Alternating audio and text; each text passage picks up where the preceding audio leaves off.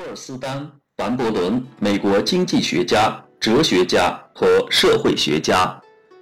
制度学派的创始人和主要代表。1857年生于威斯康星州的一个挪威移民的农业社区。从小他一直讲挪威语，直到十几岁才开始讲英语。凡伯伦所受的教育使他与他在期间长大的世界格格不入。在那个环境里，他的父亲是唯一送子女进了大学的人。凡伯伦在卡尔顿学院跟随约翰·贝茨·克拉克学习经济学，接着又到约翰斯·霍普金斯学院师从查尔斯·皮尔斯学习哲学。期间，他还师从美国经济学会的创立者、杰出的经济学家理查德·伊利研修政治经济学。但是，他与这些学术机构格格不入。在这里，他要努力弄到钱，才能得到教育机会，并且由于他举止粗鲁、不修边幅以及放荡不羁的生活方式，使他难以跟其他学生合群。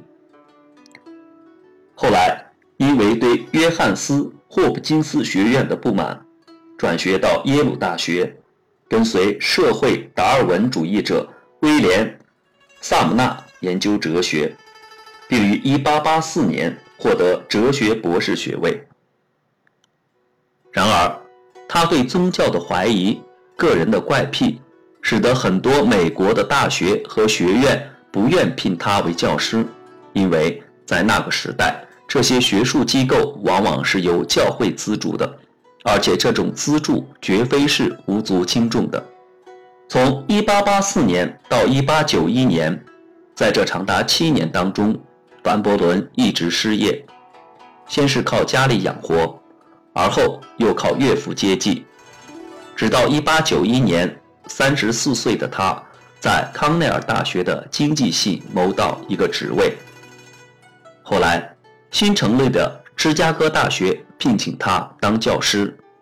四年之后，凡伯伦被提升为讲师，并被任命为《政治经济学》杂志的总编辑。凡伯伦的主要著作有《有闲阶级论》《企业论》《科学在现代文明中的地位》《工程师和价格制度》等等，其中。有闲阶级论是凡伯伦在失业隐退期间创作的，是他的代表作，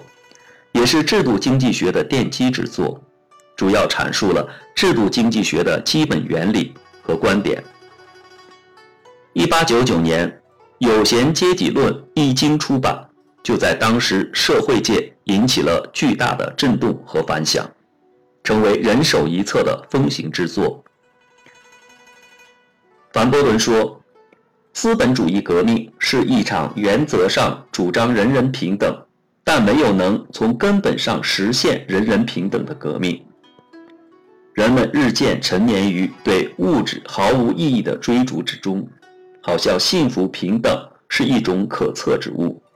是对一切物质的占有和消费，而真正意义上的不需要证据的幸福。”却被排除到消费的理想之外。他的学生，著名的经济学家米歇尔，曾对他的先师做过如下评论：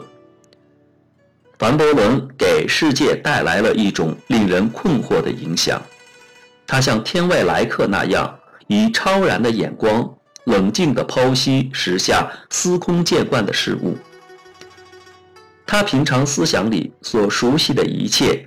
就像外力在他身上炼成的奇妙产物一样，在社会科学领域里，没有任何一个心智的解决者能像他那般微妙地摆脱环境的钳制；而在思想研究领域里，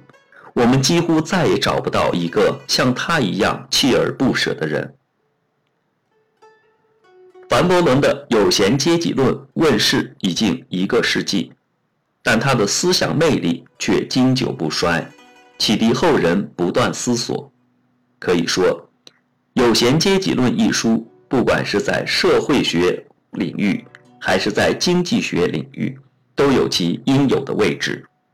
总的说来，凡伯伦是美国二十世纪初最著名的经济学家之一。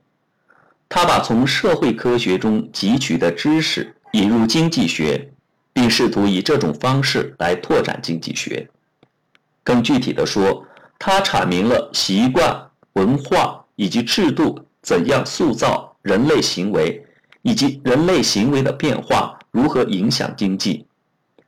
正是由于上述研究结果，凡伯伦可以称作制度经济学派的智慧之父。好了。关于凡伯伦的介绍就到这里，感谢大家的收听，再见。